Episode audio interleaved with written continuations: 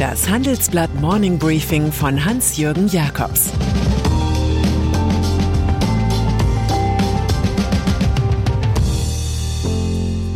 Guten Morgen allerseits. Heute ist Montag, der 22. August, und das sind unsere Themen. Eine Autobombe gegen Putins System. Kanzlers Sehnsuchtsreise nach Kanada. Der seltsame Premierensommer der ARD. Nach einer kurzen Unterbrechung geht es gleich weiter. Bleiben Sie dran. Wenn ich am Freitag Feierabend mache, freue ich mich auf richtig viel Lesezeit am Wochenende. Wenn es Ihnen vielleicht genauso geht, haben wir jetzt genau das Richtige für Sie. Das neue Handelsblatt Wochenende. Ich bin Charlotte Hauenhorst, Digitalchefin beim Handelsblatt. Und ich bin Sven Prange, Leiter des neuen Wochenendteams. Wir sind jetzt noch mehr für Sie da, wenn Sie Zeit haben, am Wochenende, mit inspirierenden Recherchen, praktischen Ratgebern und echten Deep Dives. Entdecken Sie unser neues Programm auf handelsblatt.com/slash Wochenende und abonnieren Sie dort unseren neuen Wochenend-Newsletter. Wir freuen uns auf Sie. Autobombe.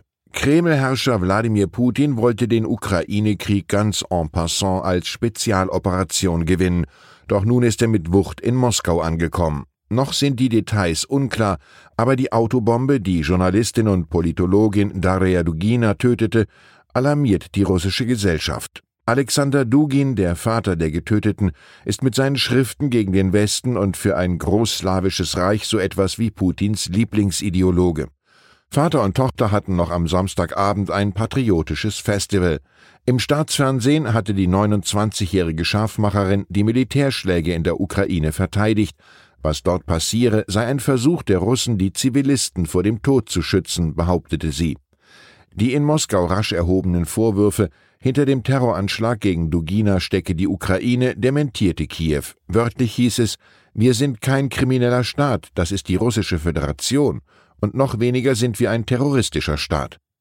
Verschwörungstheoretiker halten auch den russischen Geheimdienst FSB oder eine Untergrundzelle für mögliche Täter. Investoren. Die russische Invasion auf der Krim im Jahr 2014 hat Deutschlands DAX-Konzerne alles andere als abgehalten, in Wladimir Putins Reich kräftig zu investieren.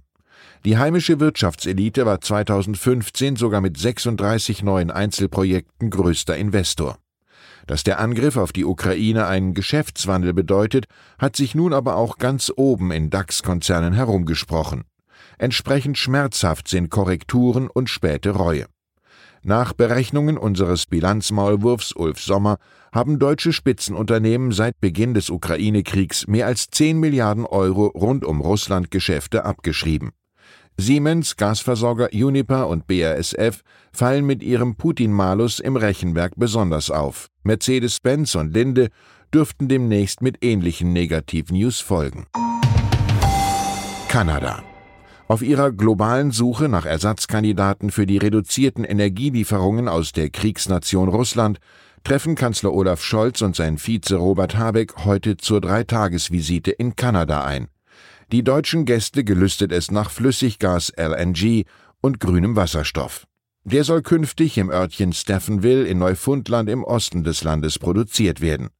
Bislang steht Kanada nur auf Platz 31 im Ranking der wichtigsten deutschen Handelspartner. Immerhin soll das kanadisch-europäische Freihandelsabkommen CETA bald auch von Deutschland ratifiziert werden mit Zusatzerklärungen zum Investitionsschutz. Und aus dem nordamerikanischen Land könnten viel Nickel, Kobalt und Kupfer geliefert werden. Bergbauverbandchef Pierre Graton sagte, Kanada könne den Europäern Rohstoffe liefern, die grüner und mit höheren Umweltstandards erzeugt werden als sonst irgendwo auf der Welt. Fazit, diese Botschaft dürfte in China verstanden werden. NSO bei Journalisten und Aktivisten war der Israeli Shalef Julio gefürchtet. Seine Spionagesoftware Pegasus war eine Waffe im Dienst von autoritären Staaten wie Saudi-Arabien. Doch der wirtschaftliche Erfolg seiner Firma NSO ließ trotz einer möglichen Big Brother-Dividende zu wünschen übrig. Deshalb tritt Gründer und CEO Julio nun Knallauffall ab. Angeblich müssen 100 Angestellte, fast ein Sechstel des NSO-Personals, gefeuert werden. Der bisherige Vorstand fürs operative Geschäft, Jaron Schohat, wird nun die Neufindung der hochverschuldeten Firma leiten. NSO setzt künftig vor allem auf NATO-Mitgliedstaaten. Von Apple und Meta wird sie gerüffelt und verklagt, sie breche in ihre Produkte ein. Immobilien. Sehnsüchtig erinnern sich ambitionierte Häuslebauer an das jüngst verlorene Zinsparadies. Jetzt hat man vielleicht die schönsten architektonischen Pläne und schon Skulpturen für den Garten, aber dazu eine Hausbank, die bärbeißig geworden ist.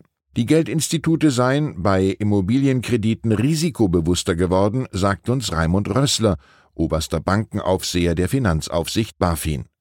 Eine Umfrage unserer Redaktion bei sieben Top-Immobilienfinanzierern ergibt, die meisten legen härtere Maßstäbe an und lehnen Finanzierungswünsche viel eher ab.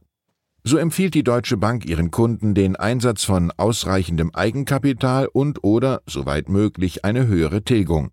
Das mit dem soweit möglich übersetzt sich für manche mit einem einfachen bis auf weiteres unmöglich. ARD Irgendetwas ist in diesem seltsamen Premierensommer der ARD immer ein- und erstmalig. Das war das Feuern der gestandenen Journalistin Patricia Schlesinger erst als Chefin der ARD, dann des verfilzten RBB. Dann die Rücktritte der Kontrollchefs im Berliner Sender und schließlich am Wochenende das Misstrauen, das der öffentlich-rechtliche Senderverbund dem verbliebenen Topmanagement aussprach. Die Affären um Korruption, Kumpelwirtschaft und organisierte Verantwortungslosigkeit spornen all jene an, die im öffentlich-rechtlichen schon immer Zwangsgebühren, Regierungsmainstream oder Genderwahn sahen. Hier hilft nur beherzte Sanierung. Vermutlich wird es nichts mit der Brandmauer, die Katja Wildermuth, Intendantin des Bayerischen Rundfunks, im Interview mit der Süddeutschen zieht. Sie hatte beteuert, die Vorgänge im RBB seien singulär. Viele Wochen habe man von Seiten der anderen ARD-Sender um umfassende Aufklärung durch den RBB gebeten, vieles jedoch auch nur scheibchenweise oder aus der Presse erfahren. Da sei das Vertrauen verloren gegangen, sagte Katja Wildermuth. Das ist wohl richtig. Man fragt sich, wie jene noch Vertrauen haben sollen, die jeden Monat 18,36 Euro für Rundfunk zahlen. Und dann ist da noch die Sportstadt München. Sie brachte es irgendwie fertig, mit den European Championships die Olympischen Spiele vor 50 Jahren positiv zu recyceln. Die Wettkämpfe in den alten Arenen strafen all jene Lügen, die mit klotzigen Neubauten zu solchen Events dem Gigantismus frönen. Zum Finale am gestrigen Sonntag sorgte erneut die Leichtathletik-Europameisterschaft im Olympiastadion vor 40.000 Zuschauern für Furore. Man freute sich über überraschende Golderfolge des Speerwerfers Julian Weber und der 4x100 Meter Staffel der Frauen. Millionen Zuschauer im ZDF freuten sich mit. Von Münchens goldigem Stadtmarketing-Erfolg will der aus Nürnberg stammende Ministerpräsident Markus Söder auch etwas abhaben. Er tönt, Bayern ist ein guter Ort für sportliche Großereignisse. Es gibt eine alte Weisheit. Im Hintergrund spielt sich meistens etwas ab, im Vordergrund meistens einer auf. Ich wünsche Ihnen einen fröhlichen Start in die Woche. Es grüßt Sie herzlich Ihr Hans-Jürgen Jakobs. Zur aktuellen Lage in der Ukraine. Angeblich hat der russische Präsident Wladimir Putin der Ukraine ein Angebot für Friedensgespräche übermitteln lassen. Davon sollte sich niemand täuschen lassen, Moskau will so den Westen spalten. Seit der Wiederaufnahme der Getreideexporte sind insgesamt 27 Frachter aus den ukrainischen Häfen am Schwarzmeer ausgelaufen. Um die Rohstoffmärkte zu stabilisieren, brauche es mehr Lebens- und Düngemittelexporte, sagte UN-Generalsekretär Guterres. Weitere Nachrichten finden Sie fortlaufend auf handelsblatt.com/Ukraine. Das war das Handelsblatt Morning Briefing von Hans-Jürgen Jakobs, gesprochen von Peter Hofmann. Wie geht es weiter mit der Europäischen Union? Präsidentschaftswahlen in den USA, EU-Parlamentswahlen, geopolitische Krisen und wirtschaftliche Schwierigkeiten. Wir suchen Lösungen für diese Herausforderungen. Am 19. und 20. März auf der digitalen Europakonferenz von Handelsblatt, Die Zeit, Tagesspiegel und Wirtschaftswoche. Über die Zukunft Europas sprechen wir mit Bundeskanzler Olaf Scholz, Wirtschaftsminister Robert Habeck und vielen mehr. Kostenlose Anmeldung unter europe20xx.de.